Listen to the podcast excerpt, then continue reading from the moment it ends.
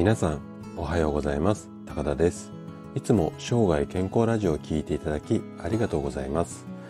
今日はね緊張型頭痛についてお話をさせていただこうかなというふうに思っています。で、えっと、前回の横脚あ前回というかこの前お話しした横脚と一緒で症状を治すっていうような話なのでうん今回もちょっと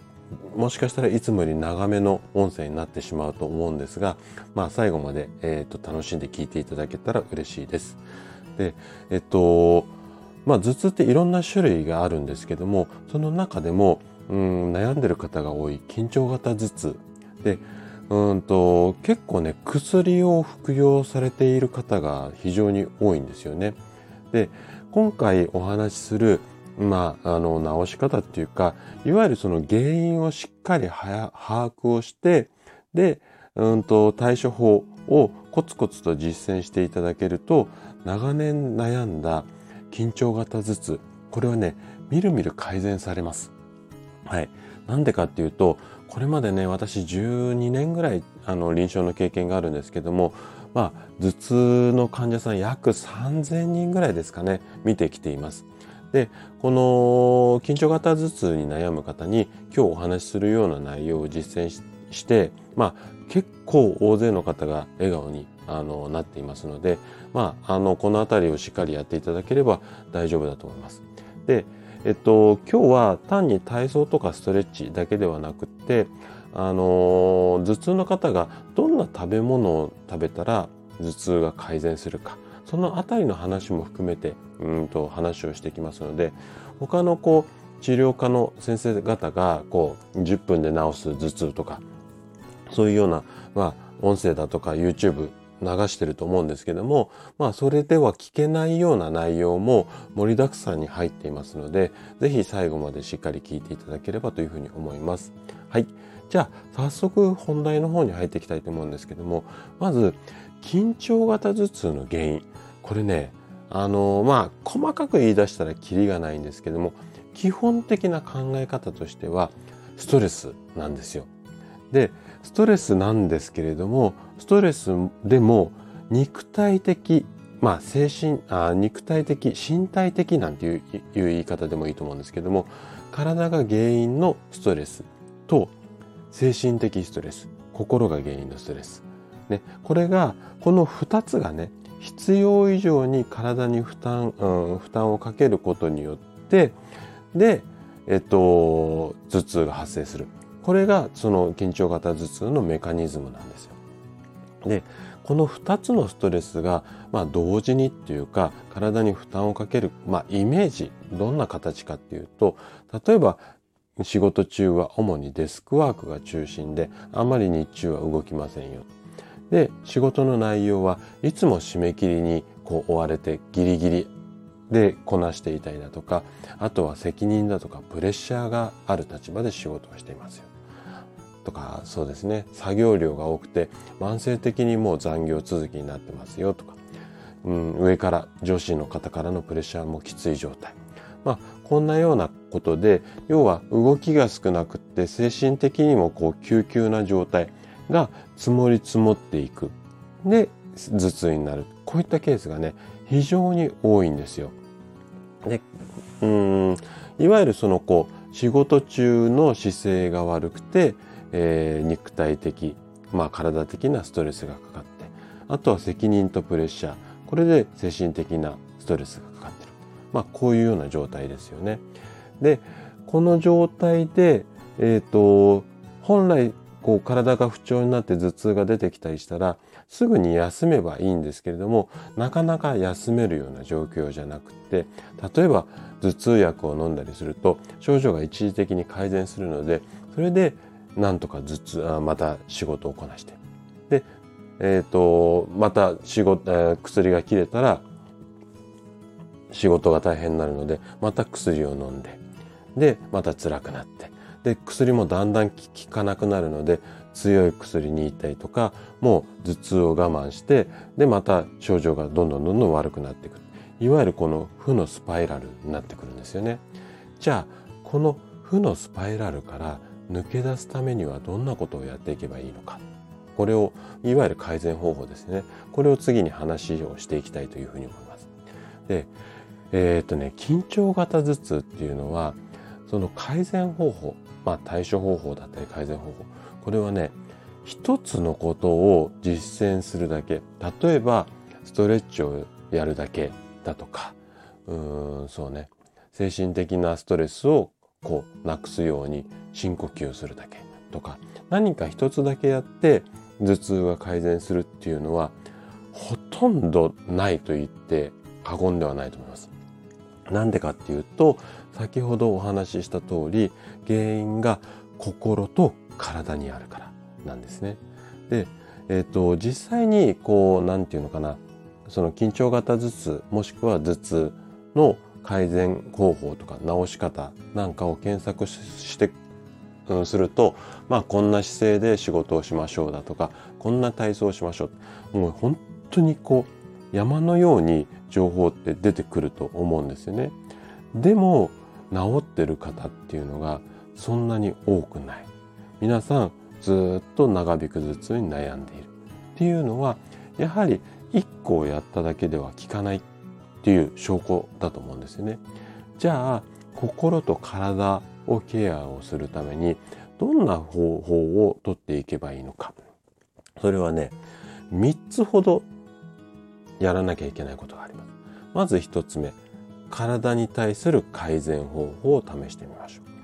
う。で、2つ目、これはね、食事に関すること。で、3つ目、これは気持ちに関すること。この3つをうまくバランスよくっていうかどれも全てやっていってあげると緊張型頭痛が楽になるこういった流れになりますじゃあそれぞれ詳しく説明をしていきたいというふうに思いますでまず体のところですよねこれは凝って硬くなってる筋肉をストレッチなどでほぐしてで頭痛を楽にしましょうっていう考え方でこの辺いろいろ皆さんが普段から取り組まれているところだと思うんですけどもで、まあ、検索するといろんな方がいろんなこうアドバイスをしてると思うんですが私からは2つの筋肉にこう注目して、えー、改善方法をお伝えしたいと思います。で1つが後傾筋群って首の後ろの方にある筋肉群なんですよね。でもう一つが僧帽筋っていう肩甲骨の周りにある筋肉なんですよ。じゃあこの2つをどんな、まあ、体操っていうかストレッチで、えー、楽にしていくのかこれを紹介したいと思います。でまず後傾筋群のストレッチこれは、えっと、まず正面を向いて軽くねこう肘を曲げて両手を胸と同じ高さになるように水平にします。ちょっとイメージ湧くかな。こう肘を張ったような状態になりますね。で、その状態からうん交互にこう肩を突き出すように体をひねる要はねじっていくような感じですよね。でそれが終わったらこう反対にねじる。これをうんと左右2回ずつあごめんなさい2分ずつ行うようにしてみてください。ちょっと言葉だけだとイメージ湧きづらいかもしれないので、もし分かりづらかったら、まあ、後傾筋群ストレッチなんて検索をしてみたりだとか、あとは私のこの生涯健康あのラジオっていうか生涯健康ブログっていうのがあるのでそこを検索してもらうとあのここのやり方書いてありますので、まあ、そのあたりを参考にしていただければというふうに思います。で次僧帽筋っていうところのストレッチですね。これは肩甲骨の周りをうんと緩めるストレッチになるんですけども、えー、やり方です。で肘を曲げて握り拳を胸の前に合わせるっていうかそんな形ですね。こうなんていうのかな胸の上の前胸の上の方の前のところにこう肘を曲げた状態にします。でその体勢で、えっと、前回しあと後ろ回しですね。でちょっとイメージ湧かなかったら手を肩の上に乗っけるようなイメージでもいいです。この状態で前回しと後ろ回し。でこの動作を前回しを10回後ろ回しを10回こんな感じでやってあげるとこの僧帽筋っていうのが、うん、ほぐれるようになります。でこのストレッチだけをしても、うんと、そのやった直後っていうのは硬い筋肉がこう体操とかストレッチによって柔らかくなるんですけどもすぐ元に戻ってしまうケースっていうのもあるんですよね。でこれなんでかっていうとやはり人間の体中でも筋肉は食べたものでできているからなんですよ。で筋肉はいわゆるタンパク質っていうようなものが主成分になっているのでせっかくストレッチをやってもこのタンパク質が体の中にしっかりいい状態で備わってないとやはり筋肉は固まりやすくなってしまうんですよね。なので、えっとまあ、その筋肉を硬くしないだけじゃなくて神経の通りなんかも良くしたりとかそういうようなお食事を意識するといいかなというふうに思います。で2番目の対処法としては、まあ、食事編ですよね。でお食事はその頭痛を緩和するっていう意味で言うと栄養素で2つこう意識をして取ってもらいたい栄養素があるんですよね。でまず1つ目がビタミン B1 B1 って書いて B1 なんですけどねビタミン B1 で2つ目がクエン酸ですよねこの2つをちょっと意識して取るようにしてみてください。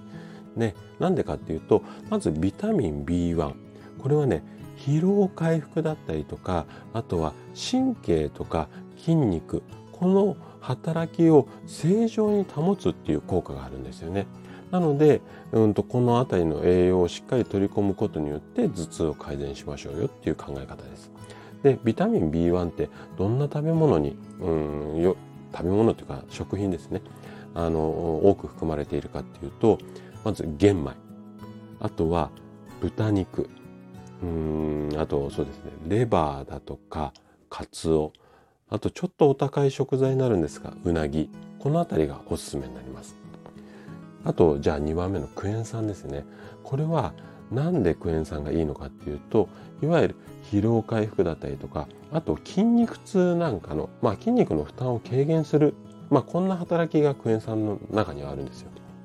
なのでこの辺りも、えーと、意識をして取ってもらいたいんですけどもイメージとしては酸っぱい食べ物これにクエン酸が入ってるっていうようなイメージで OK です。で代表的なもので言うとレモン。であとみかんなんかもそうですね。あと一番おすすめなのは梅干しですかね。はい。でこの辺りをやると体の部分に関する、まあ、頭痛の予防っていうのができやすくなります。じゃあ最後心についてなんですけどもこれ先ほども言った通り緊張型頭痛の原因っていうのはやはりストレスなんですよねでストレスの原因例えばお仕事が忙しい状況だったりとかあとは複雑な人間関係があったりだとかこれを取り除けるっていうことがまあ一番ではあるんですけども実際はやっぱり現実的には難しい部分っていうのがすごく多いと思うんですよね。なので、え、ー、とどうしてもこうストレスがかかっちゃうった時っていうのはそのストレスをなるべくすぐにこう解消するいわゆる緊張状態を緩めるっていうことを積極的に行うことによってこの頭痛の改善を図りたいんですね。で何やるかっていうとズバリ深呼吸なんです。うん、呼吸を意識しましょうっていうことですね。どうしても緊張状態の時っていうのは体に力が入って短く浅い、うん、呼吸になってしまうのでゆっくりうん吸ったり吐いたり深く大きい呼吸をしてあげるっていうことが大切になります。で、まあ、深呼吸のやり方いわゆる腹式呼吸ってやつを意識してもらいたいんですけども手順としては、まあ、背筋を伸ばした状態でゆっくり鼻から息を吸い込んでください。でその次に口から息をふーっとゆっくり吐き出すんですけどもこの時の注意点としては鼻から吸う時の倍ぐらいの長さ時間をかけてゆっくり吐くようにする。これがポイントです。例えば123で吸ったとしたらゆっくりふーっと吐いて12345ぐらいでふーって長く。こういうふうにしてこの深呼吸を何回か続けていると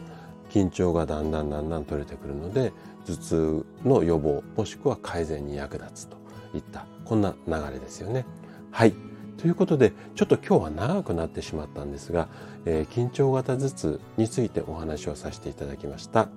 はい、えー、お話を聞いていただいたあなたがですね緊張型頭痛をしっかり改善できることのお役に立てれば嬉しいです。それでは今日も素敵な一日をお過ごしください。最後まで聞いていただきありがとうございました。